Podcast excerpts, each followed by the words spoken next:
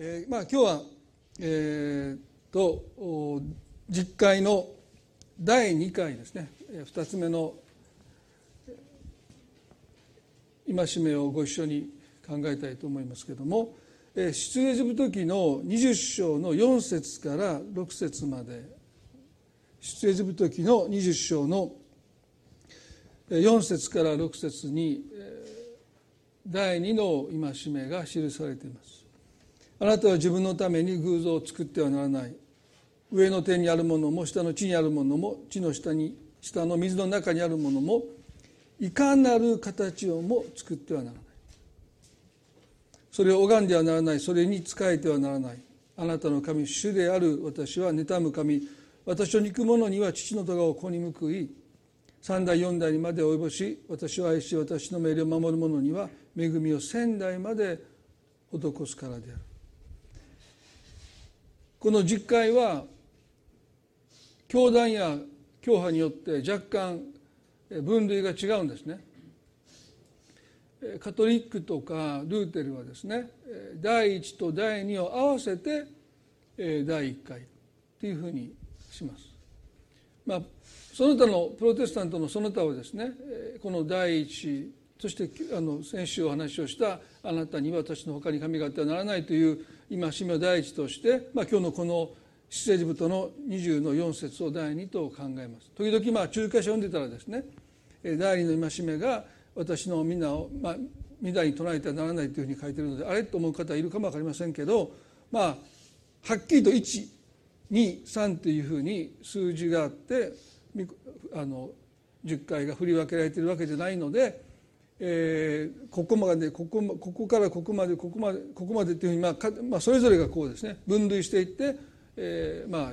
10の戒めとしていますので、まあ、若干あの違うところがありますけれども私たちはこのほとんどのプロテスタントの教会が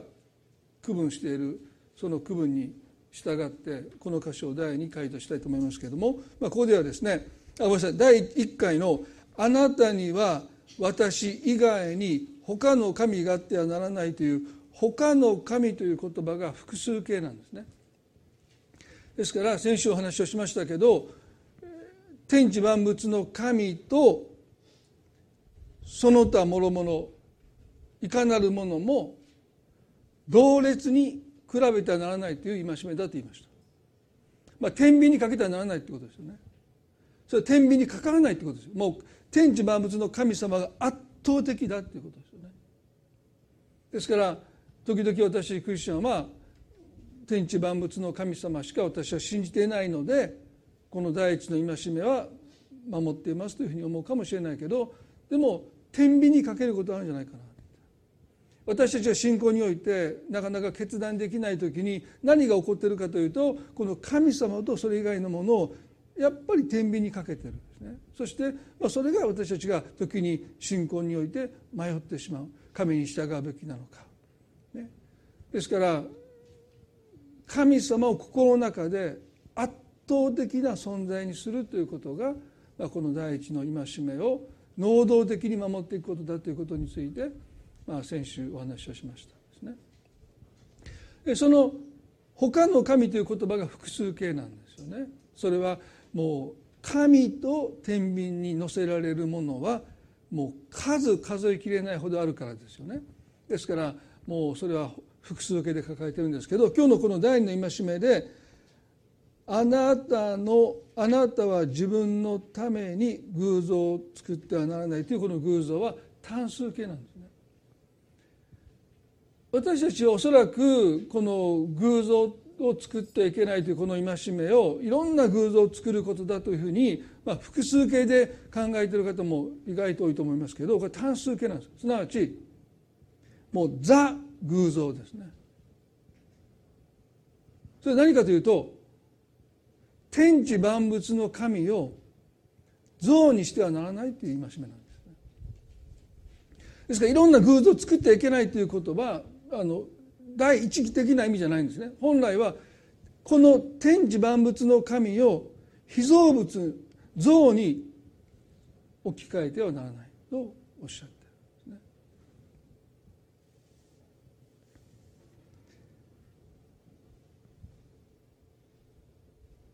モーセがシナイ山で実戒を神様から受けて40年後ですね。約束の地に入ることを拒んだ古い世代が荒野で亡くなりました。そしてモーセにずっと仕えていたヌンの子ヨシアが新しいリーダーになった時に若い世代の人たちをですね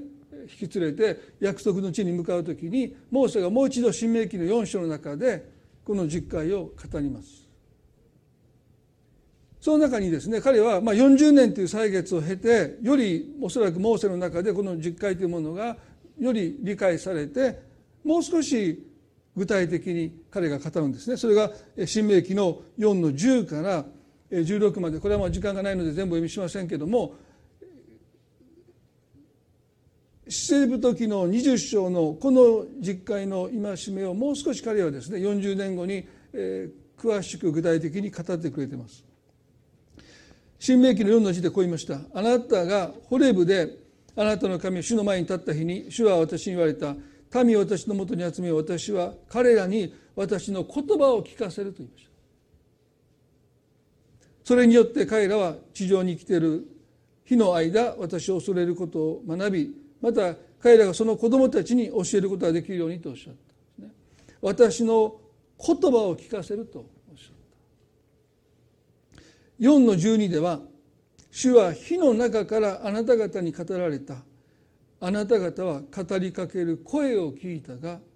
見姿は見なかった。見声だけであったとあります。火の中で神が語ってくださった時にあなた方はそのお姿は見なかった。声だけを聞いたと言いました。また15節でも同じことを繰り返します。あなた方は自分自身に十分に気をつけなさい。何を気をつけるのか。主がホレブで火の中からあなた方に語られた日にあなた方は何の姿も見なかったからであるとおっしゃった。そしてこの16節でモーセは実会の第二の戒めをこういうふうに言います。堕落して自分たちのためにどのような形の彫像も作らないようにしなさい男の形も女の形もと言って、まあ、その後被造物を挙げていくわけですよね。皆さんこのことをね皆さん私たちが読むときにモーセが何を言いたかったかというとあなた方は神様の見姿を姿を見なかったということがまず一つです。あなた方は声だけ聞いたと言いました。だから堕落して見てもいない神様のお姿を像にしてはならないとおっしゃったんですね。ですからこの第二の第2回の戒めはいろんな偶像を作ってはいけないということではなくてあなた方が目でも見たことのない神様をあなたのイメージ通りに肩にはめてはならないということなんです。でそう考えると皆さん私たちはねこの第二の戒めを私はそんな偶像なんか作ってませんというふうにだから私は偶像第二の戒めを守っているというふうに多くのクリスチャンは考えるかもしれませんけど神様を自分のイメージ神様はきっとこういうお方だ。神様はきっとこうしてくださるはずだ、ね、そういう自分の思い自分の願いの中に神様を押し込めていくということが実に自分のために偶像を作ることなんだということです。だからクリスチャンが神様につまずいた時に何が起こっているかというと私たちはほぼほぼ私たちは神様を肩の中に押し込めてその肩に入ってくださらないのでその神に私たちはつまずくんですね。なぜユダヤ人たちがイエス様を受け入れることができなかったのかそれはねイエス様が肩破りだったからですよ。肩に入れなかったからですよ。安息日にねイエス様は病気の人癒されるわけですよ。ユダヤ人の神の肩の中にはイエス様入らないんですよね。安息日に働いてはならないって。歩く歩数も彼は数えてるわけでしょ。前も言いましたけどもう一日安息日に歩いていい歩数が決まってるので行く、まあ、行き道を間違えたら帰ってこれないですよね。家の前で2歩足りないって。厳格な人はね安息日が明けるまでもう動かないで立って、まあ、多分そんなのしないとしない多分してないと思いますよ。もう誰も見てなかったらねそんな入る当然入りますよね。そんな何してるんですか。いや2本数え間違えましたから。あと8時間ここであの安息日が明けるまで動けないんですってそんなこともした人多分いないと思いますね。まあでも彼らはまあまあ今のイスラエルでもねエレベーター本当僕あれはもう感動しましたよね。エレベーターがね押して止まるエレベーターと全開止まるエレベーターがあるってんですね。だからもう誰も乗ってないけど押すっていうのは仕事することなんでね作業してるってことでねもうチーンって言って止まってあれ多分乗ってこないなって。チーンあれおちょくってるのかと思ったらねいや違うんですって。あのもう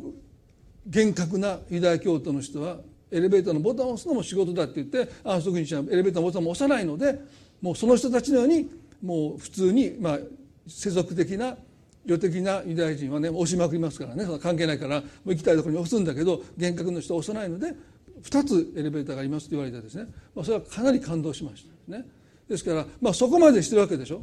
でもイエスさんはパンパンパン押すわけですからね。あれ？みたいな。もう完全にもう彼の肩に神様こうあるべきだという方にイエス様全然入らなかった。だからイエス様を殺したわけです。だからイエスにつまずいたわけですよね。で私たちクリスチャンも時に神様に腹を立てる。なんでですかっていうその怒りがどっから生まれてくるかというと私たちの肩の中に神様入らないんですよ。神様だったらこういうことをしてくださいますよねという私たちの思いの中に神様入ってくださらない。その時私たちは神に対して怒りを覚えるし神様につまずくということがあるんです。だから私たちがもし神様に怒りを覚える時に神様につまずいた時に私の心の中で何が起こっているかというと私たちは紛れもなくですねもう天地万物の神を私たちのちっぽけな理解の中に願いの中に押し込めようとして入ってくださらないことに対する私たちの苛立ちであったりつまずきであったりするんだということをですね私たち覚えたい。ですから第二の戒めというものは、まあ、ある意味ではですね日常的に破られてるんじゃないかな。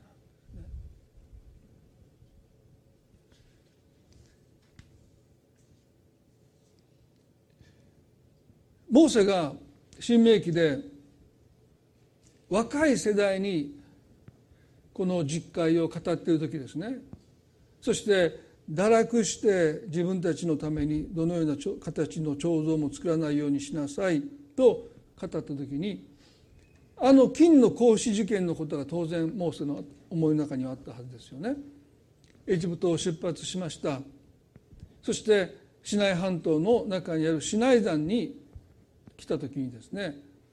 神様モーセを呼ばれて彼は一人雲が立ち込める雷が鳴り響く山の頂上に向かって登っていくわけですよね。あの私もゆりさんのそのツアーでねイスラエルに行った時にこのシナイ山に一度行きましたけどまあここがシナイ山っていうのは特定はされてるんだけどまあ多分どこかでしょうね。だからここがシナイ山だっていうわけじゃないんですけど、まあ、一応ここがシナイ山ということで、まあ、シナイ山に登るわけですけどまあねもう私たちが思うところの山とは違いますよね。もう岩肌がむき出しでそして樹木が生えてませんから。そして僕の場合そのラクダに乗ったんですね。しんどいから。あの皆さん歩いてるけども僕はもういいわと思って。そしたらね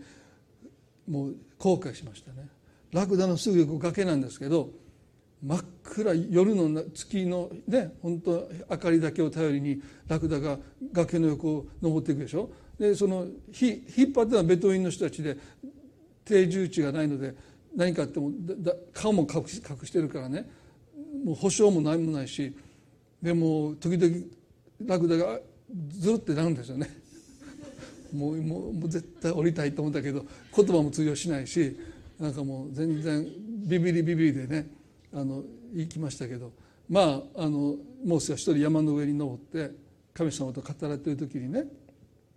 まあ、なかなか降りてこなかったわけですよね。この聖書の箇所。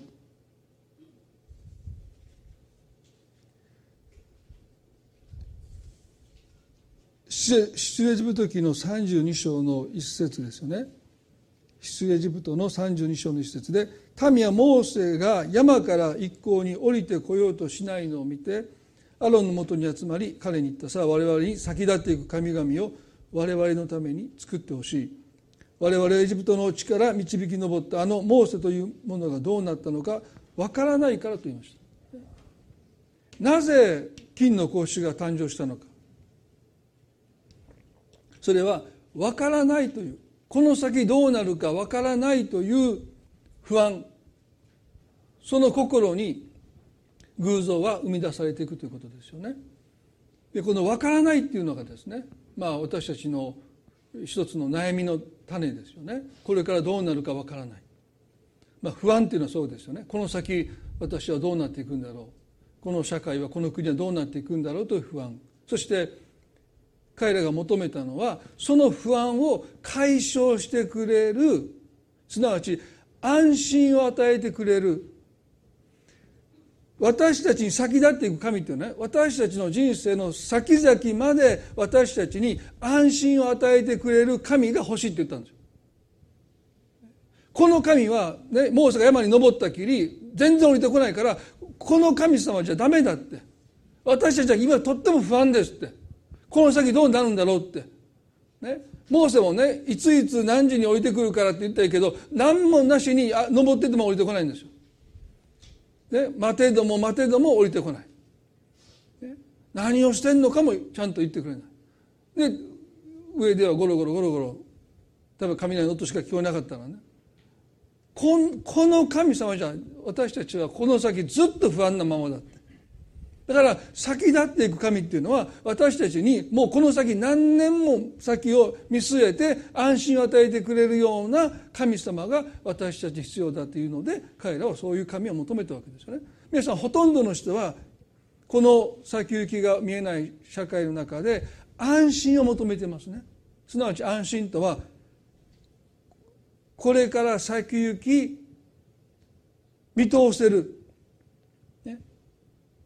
あ例えば大きな会社に就職したらあこれで安泰だって、ね、まあ何事もなければもう退職するまで会社が潰れることはないので先が見通せますよね。あるいはある一定の貯蓄ができればあこれでもう老後ももう先を見通せるので安心だでそれは決して悪いことじゃないんですね。私たちは安心が必要ですよね。日々安心を求めて私たち生きていくわけですけれどもでも私たちが何よりもまず優先すべきことは神様に平安を求めるということですよね。でそうじゃないと金の格子を私たちも求めて求めになるんですよ私たちに安心をくれるものを私たちは慕い求めてやがて崇拝しますで神様は私たちに安心はくださらないんですよね。まあ意地悪してるわけじゃないんですけど神様私たちに安心をくださらないんですよ。神様私たちにくださるのは平安です。何が違うかというと安心は私たちの人生がね私たちの思い通りになるという一つの確信ですよね。ですからこれから先も私の思うような人生になっていくだろうというのが安心ですからで平安というのはこの先何があってもあるいは私たちの思い通りにいかなくても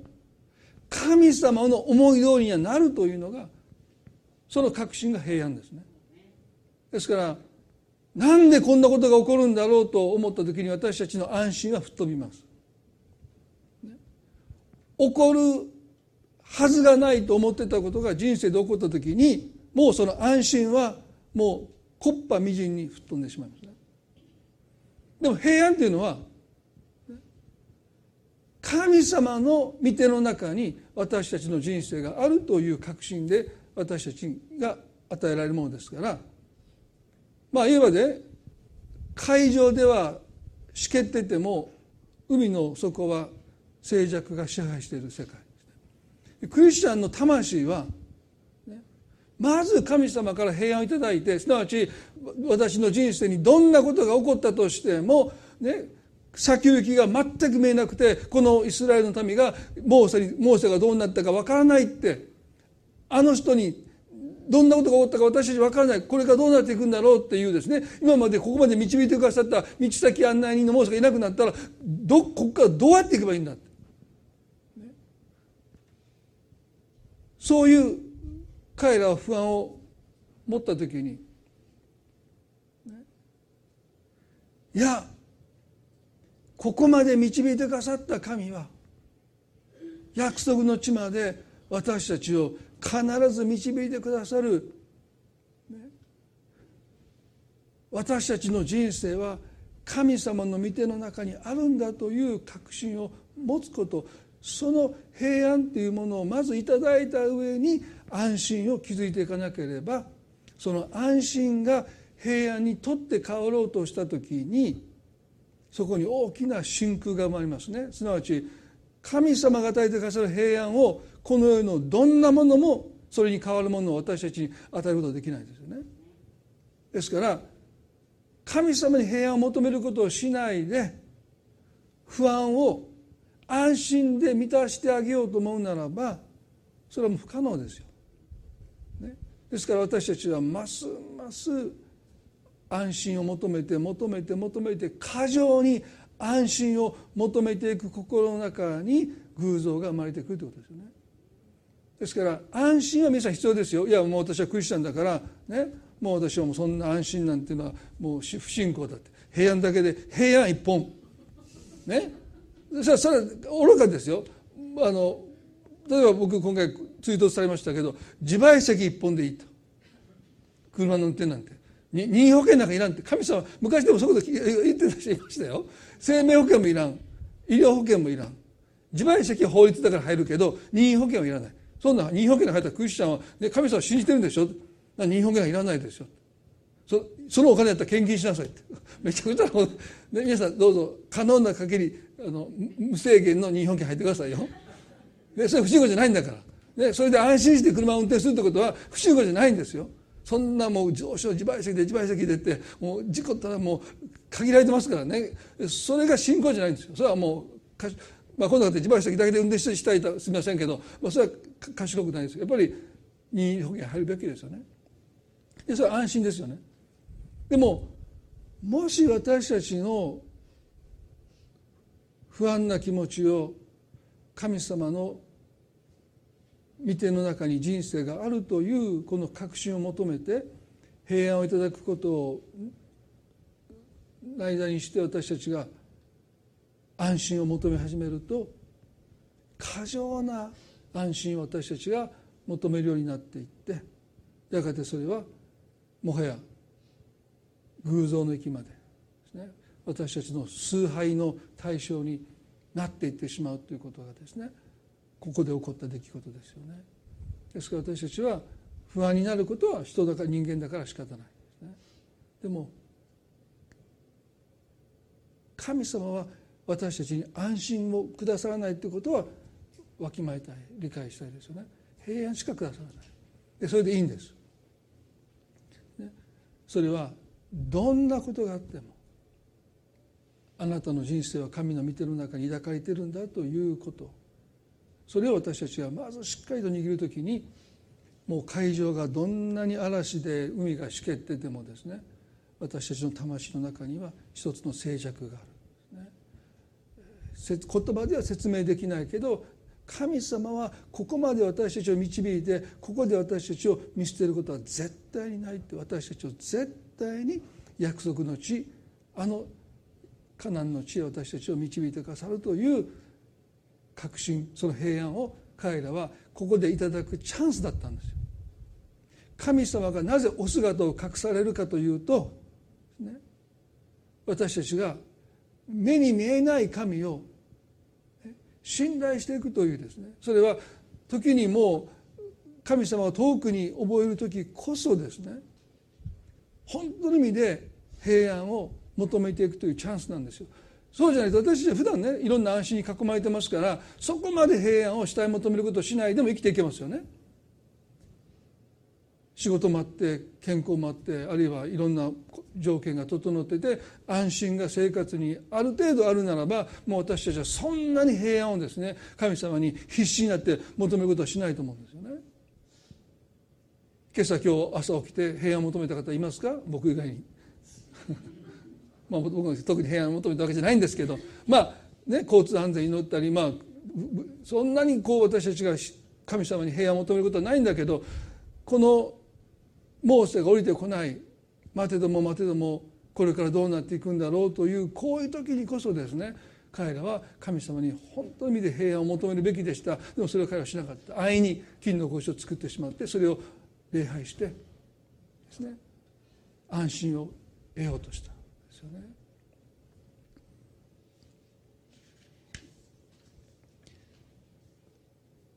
彼らがアロンのもとに集まってきて我々に先立っていく神々を作ってくださいという時にもうアロンはですねあなた方の金の耳輪を渡しなさいと言ってエジプトを出る時にエジプト人から受け取った装飾品その金の耳輪をですねかき集めてそして金の格子を作りました。でこのこともね私たちは心に留めたいと思うんですよね。この格子っていうのはエジプトでは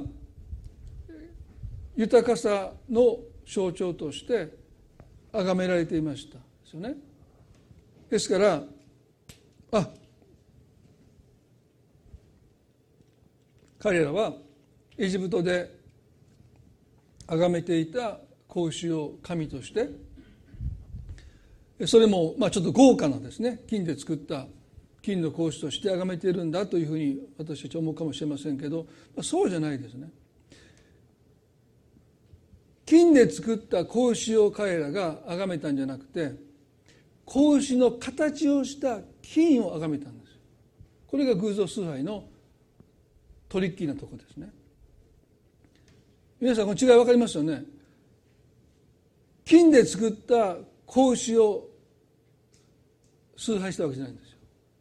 そんな宗教心彼は持ってないんですよ。格子の形をした金を彼らは崇拝したんですよ、ね、ただ金塊で金塊を作って拝んだらちょっと露骨ですよね。彼はそそういうことはちょっとえげつなすぎますよね。そんな宗教ないでしょ。この前に金が置いてあってこの金に手合わせてそれちょっとそれねどう見たってちょっと露骨すぎてですね。だから宗教のフォルムですね。形を施してあたかも神を礼拝しているかのような宗教心の中に自分の欲望を隠して金の格子に礼拝捧げているようで彼らが礼拝したのは金なんですよ。ね、でそれを彼らはね巧妙に、ね、宗教心というフォルムに隠しちゃった。これは私たちもとても気をつけないといけないですよね。私たちが神様を礼拝しているその礼拝の中に時にそういうものが隠れてしまう。天地万物をお作りになった神を礼拝しているのか神が作った天地万物祝福富を礼拝しているのか時々私たちは分からなくなります金の格子か格子の形をした金か神ご自身か神が作ったものか。私たちは天地万物をお作りになった神ご自身を礼拝すべきであって。この方が作ったものは祝福だけどそれを神に代わって礼拝すべきじゃありませんね。それはいかなる良きものも、で私たちはそこをうまくですねあたかも神を礼拝しているかのように自分の欲望にを覆い隠して神様じゃなくて神様を作った祝福を崇拝するその罠に陥ることがないようにですね私たちは天地万物を作りになった神ご自身を礼拝するんだということをですね心に留めたいなと思いますね。そうじゃないと私たちの心にはいつも金の格子が誕生します。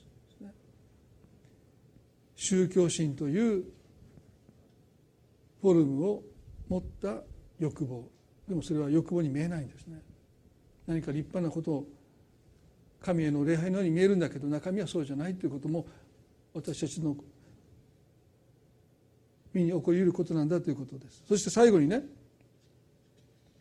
出エ人の30の4節で彼らはそれを彼はそれを彼らの手から受け取るとのみで彫像を作りあごめんなさい。出エ人の34節でこのアロンがですねその金の格子を持って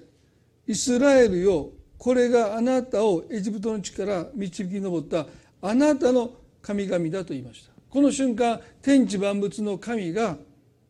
金の格子に置き換わったという瞬間ですね。別にアロンはですね別に他の偶像を持っていたわけじゃないんですよ。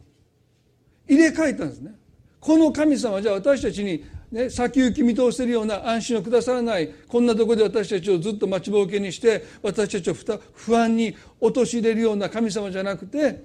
私たちに安心を与えてくださる金の格子を作ってはいここで交代ですよ。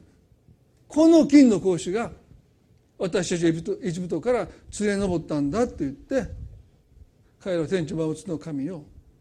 金の格子に置き換えてしまった。ですから彼らは偶像崇拝しているという思いが全くないんです。この方が私たちをあの奴隷の地から導き上ってくださった神だと、ね、言いました。でもね皆さんエジプトを出たヘブル人たちは素朴な人ではないんですよ。ね、例えば本当に象に何か神の力が宿ってるあるいは神が宿ってるっていうふうに信じて手を合わせるような人たちではないんですよ。あのエジプトの世界を、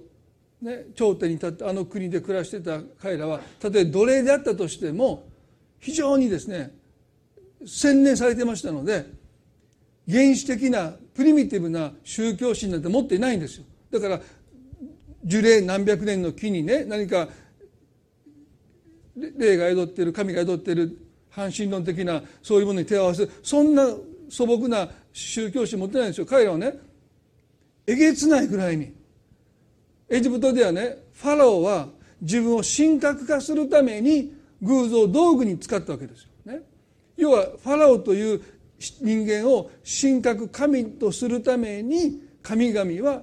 引き立て役なんですよ。それが彼の宗教心ですからね。ですからこのヘブル人たちはそういう中で暮らしていた人たちが金の格子を作った時に、ね、何かそこに力が宿っててお守りみたいにね私たちの民をどうか導いてくださいって言って手を合わせたり神戸を下げたりすることじゃなくてあくまでも彼らが主役であって金の格子は道具なんですよね。自分たちが創造主になって創造主なる神を被造物に仕立て上げたのがあの金の格子事件ですよ、ね、だからあなたは自分のために偶像を作ってはならないということはあなたが創造主になってはならない。あなたはどこまでも被造物ですよ。でも彼らは、ね、金の格子を作って私があなたを作ったから、ね、私の言うことを聞けと言って神までも従わせようとする。それがこの金の格子事件のヘブル人たちの心の態度です。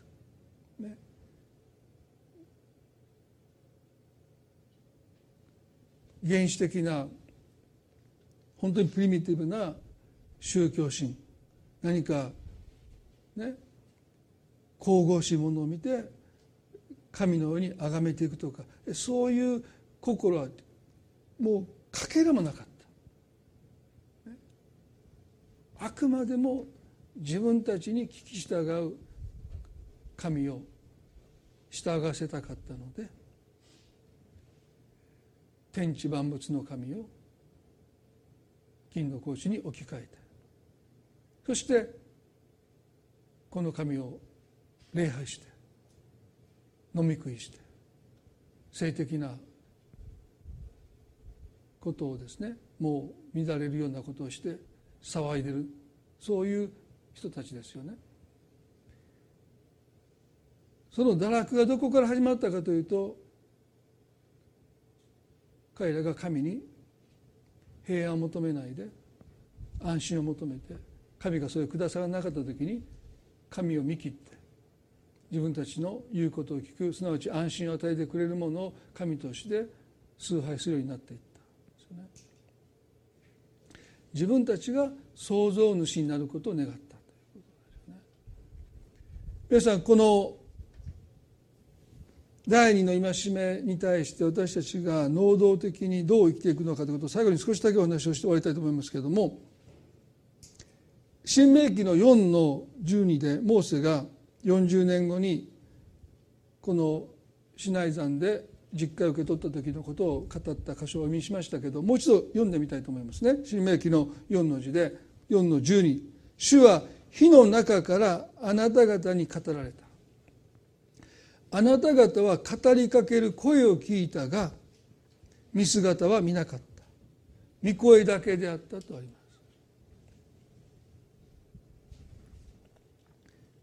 とっても大切な聖書の箇所ですよね。神様はご自身を表すことをなさらないで声だけ聞かせてくださった。この第二の戒め自分のために偶像を作ってはならないという神様を自分の願いや思いの肩に押し込めてはならない。このことを私たちはどうやって能動的に守っていくかというと神様の声を聞く心の態度を持ち続けていく以外にないんですね。御声だけであったとあります。それ以外の目に見える保証も何もないんです。御声だけであった。そしてその御声だけに私たちが心を傾けていくというキリスト教信仰っていうのはね神様の声を聞くというのがその信仰の本質ですよね。ローマの10の17でですから信仰は聞くことから始まりますとあります。聞くことはキリストについての言葉を通して実現するのですとありますね。聖書に登場する全ての人物もそしてイエス様を信じる全てのクリスチャンもその信仰の始まりは皆さんが自分で神様を信じよう聖書の神様を信じようって言って信仰を持ったんじゃなくて神様が皆さん一人一人に語ってくださった言葉に皆さんは聞いたという記憶がないかもわからないけどその声を聞いて応答した結果として今の信仰が与えられているということは間違いないことですよね。ですからもうクリスチャンで信仰を持っている人で自分で神様を信じましたという信仰なんかないんですよ。全ては神様があなたを呼んでくださってその声を聞いて声なき声だし声なき声でしょうけど今日ちょっと教会に行ってみようかなという自分の内なる声のように思って教会に来たと思ってるけど実はその声はあなた自身の声でなかったかもしれない。神様があなたに語ってくださったその声と自分の内なる声を私たちはおそらく見分けることで聞き分けることはできないと思いますよ最初は。でもなぜか知らないけど聖書を開いてみようと思っ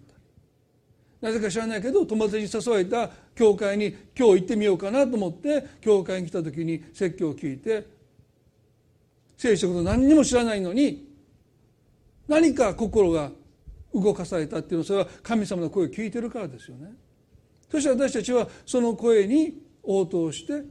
信仰いただいた。ですから信仰は聞くことから始まりますっていうのはねキリスト教信仰っていうのはね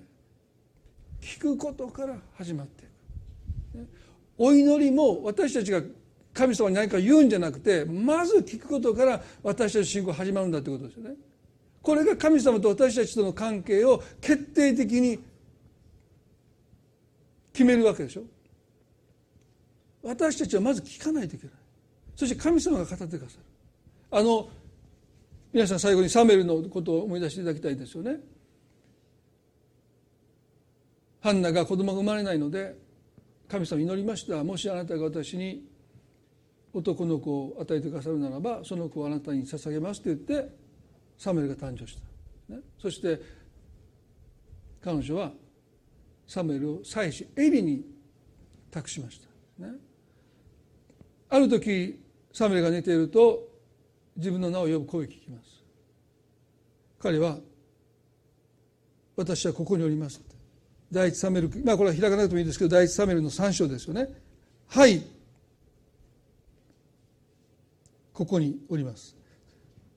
第一サメルの3の1でこう言ってますね。さて少年サメルはエリのもとで主に仕えていたその頃主の言葉はまれにしかなく幻も示されなかった。まだサムエルは神様の声を聞き分けることできなかったんですよね。ですから自分の名を呼ぶ声を聞いた時に「はいここにおります。お呼びになりましたか」と言ってエリの部屋に行って尋ねます。するとエリは言いました「呼んでいない。帰って寝なさい」と言いました。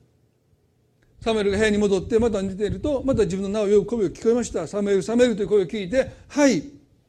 ここにおります。お呼びになりましたか?」とまたエリに言いますとエリがまた言います「呼んでいない。安心して。ね呼んでいない。我が声を帰って寝なさい」37ではね。サムエルはまだ主の死を知らなかった。まだ主の言葉を言葉は彼に示されていなかったと書いてますよ。ここで聖書は神様を知ることと神様の言葉を聞くことを同じように語っています。ですから神様と出会うってことは神の言葉と出会うってことなんですよね。神の声を聞くってことなんですよね。見姿はどんな神様か私たちはその全貌というかその全全体像は分からないけど少なくとも神の声を聞いていく。それが神と出会うということですよね。まだサムエルは神の声をここで聞いたんだけどそれを認識してないのでエリが呼んでると思って起き上がってエリのところに行きましたよね。でもエリは「あなた呼んでないよ」と言って部屋に戻りなさいって言って。でそういうことがあって3度目です。また自分の自分の名を呼ぶ声を聞いてサムエルは「はいここにおります。お呼びになりましたか?」とエリに言いますとエリはですね3の9節第一サムエルの3の9でもうこれ以上のないベストな助言をしました。妻子エリはあんまいい妻子じゃないんですね。だからもうよくぞもうこの言葉だけでお前お前っておかしいですねあなたはもう報われますよまあ本当に良くない妻子ですよね彼はね。でもねこれはもうベストアドバイスですよね。あのエリも同じことが3回あったのでこれはきっと神様がこの少年サムエルに声をかけておられると思った。そしてこう言いました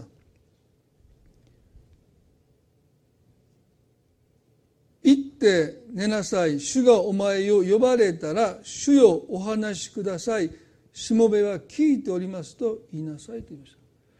た。なんというベストなアドバイスでしょうか。このエリのサムエルに対する助言が預言者サムエル指導者サムエルをやがて形作っていったもう決定的な言葉でしたよね。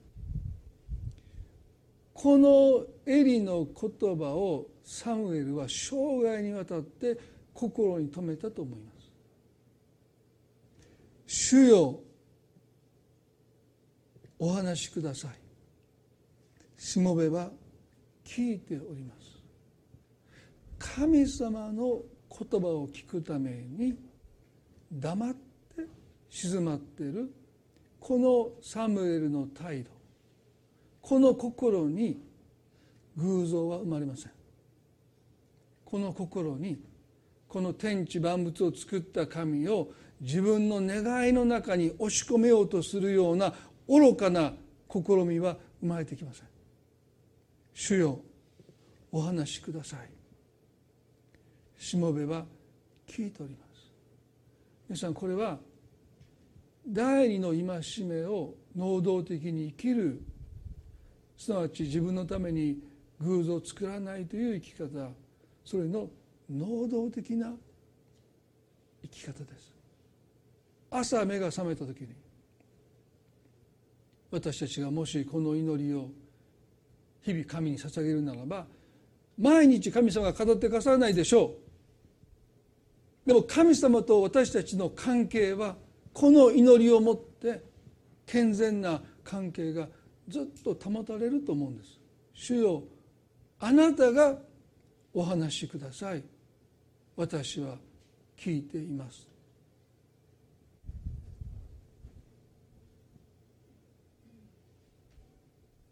この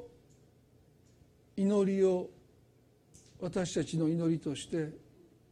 生きていくときに私たちはこの神を像に置き換えることなんて考えもしないしこの祈りに生きる時にね神の形として作られた私たちがますます神のお姿に似るものへと逆に変えられていくという神を像に入れるんじゃなくて私たちが神の形として作られた本来の私たちに私たちが変えられていくのはこの祈りに私たちが生きる時ですよ。私たちが神の形に私たちが変えられていくのが本来のあるべき姿ですよね。それはこの祈り抜きにしてそのことは起こらない。やっぱりこの祈りを私たちがないがしにするならば主を聞いてください。私が語っています。ちゃんと聞いてるんですか？今私が語ってるんです。皆さんそうなってしまうんですよ。ね、耳の穴ほじくってちゃんと聞きなさいって。神様に言ってしまうんですよ。もっと柔らかい言い方しますけどね「主よ私の祈りを聞いてください」って言葉はや柔らかい言葉だけど心はね耳の穴ほじくってちゃんと聞きなさいっていうことを言ってるんですよ。ね、どんなに言葉がきれいな優しい言葉を使ったとしても。だから私たちは言いたいですよね。主よお話しください。しもべは聞いております。一言お祈りします。恵み深い私たちの天の地の神様。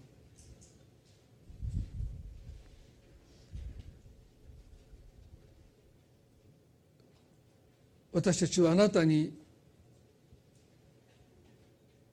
苛立ち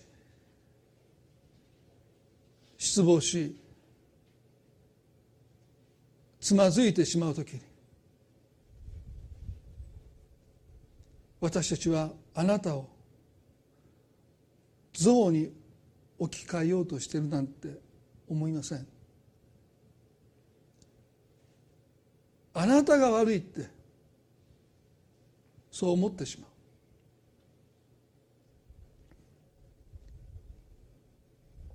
で私たちは今日この聖書の言葉を通して私たちが神に苛立ち失望しつまずくのはあなたが私の思い通りにならないからです。私の肩に入ってくださらないからです。あなたはいつも型破りです。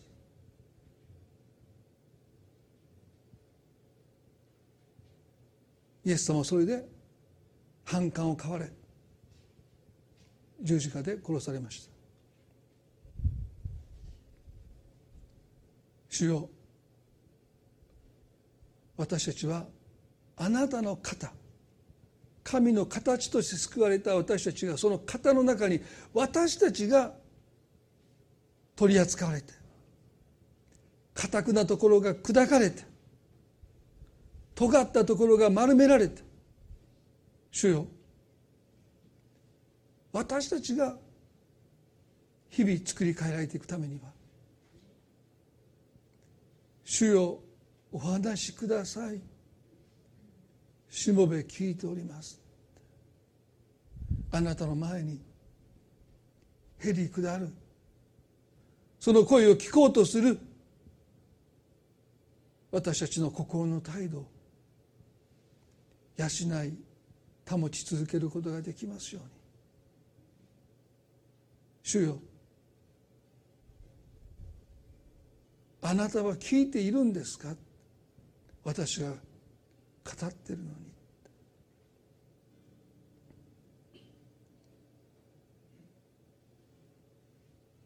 神様そんな高慢の思いに私たちの心がとらわれることがないように守っていてください。あなたの前に私たちは静まってあなたの声を聞こうとしています。主を語ってください。羊は羊飼いの声を聞き分けるとイエスもおっしゃった。いろんな声が私たちの周りにあります。大きな声。ああせよこうせよまた内なる声もありますけども。主私たちは静まってあなたの声を聞くことができることを信じます。あなたの声に聞き従うことができますように。日々あなたの前に静まる私たちでありますように。どうぞ導いてください。この1週間の歩みを神様どうぞ覚えてくださって。どうか時間を見つけてあなたの前に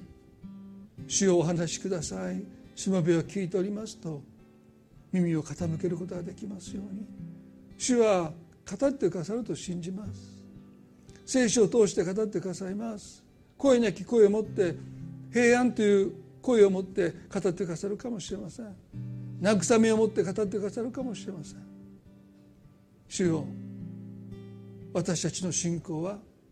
聞くことに始まります。語ることからじゃないあなたの声を聞くことから始まっていきます。主よそういう私たちの心の態度をますます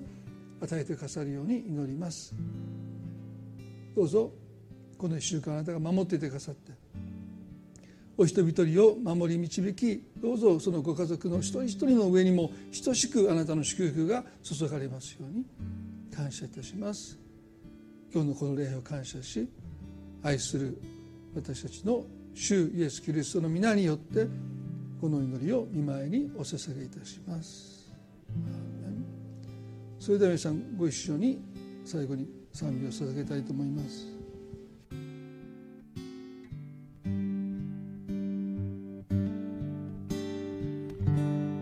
私を導き固く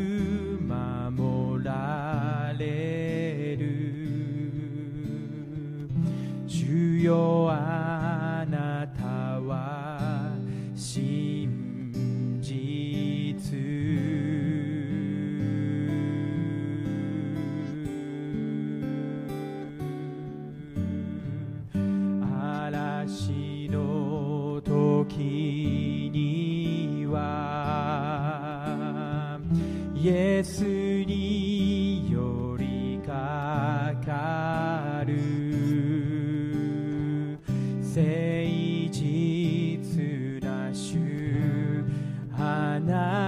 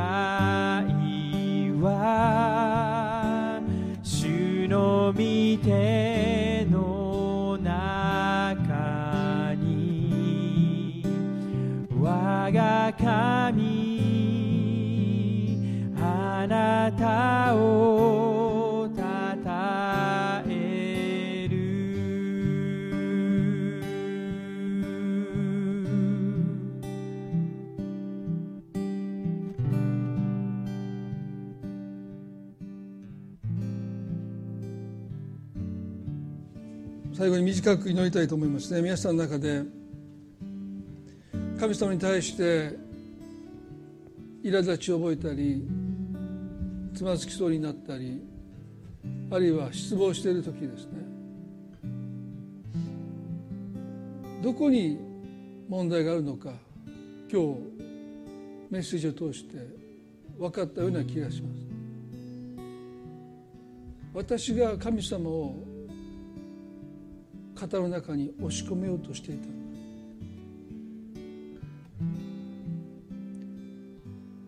今日そのことを悔い改めて。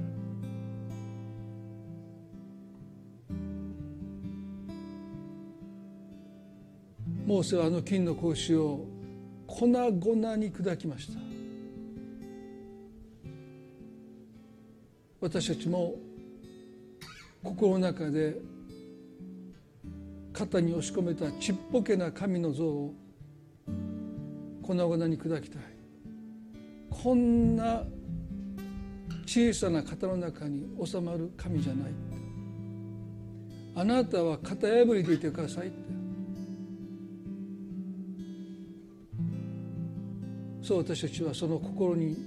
もしかして作ってしまった偶像を今日壊したいですね。もっと自由に神様があなたの人生で働いてくださるように。こうじゃなきゃならないという思いももう神様私たちは手放してあなたが思うがままに願われるがままに私の人生で自由に働いてくださいと。そう祈りたいですよね。一言祈ります。神様私たちの心にもし偶像が作られているならばモーセが金の格子を粉々に壊したい。私たちもその後像を粉々に壊したいです。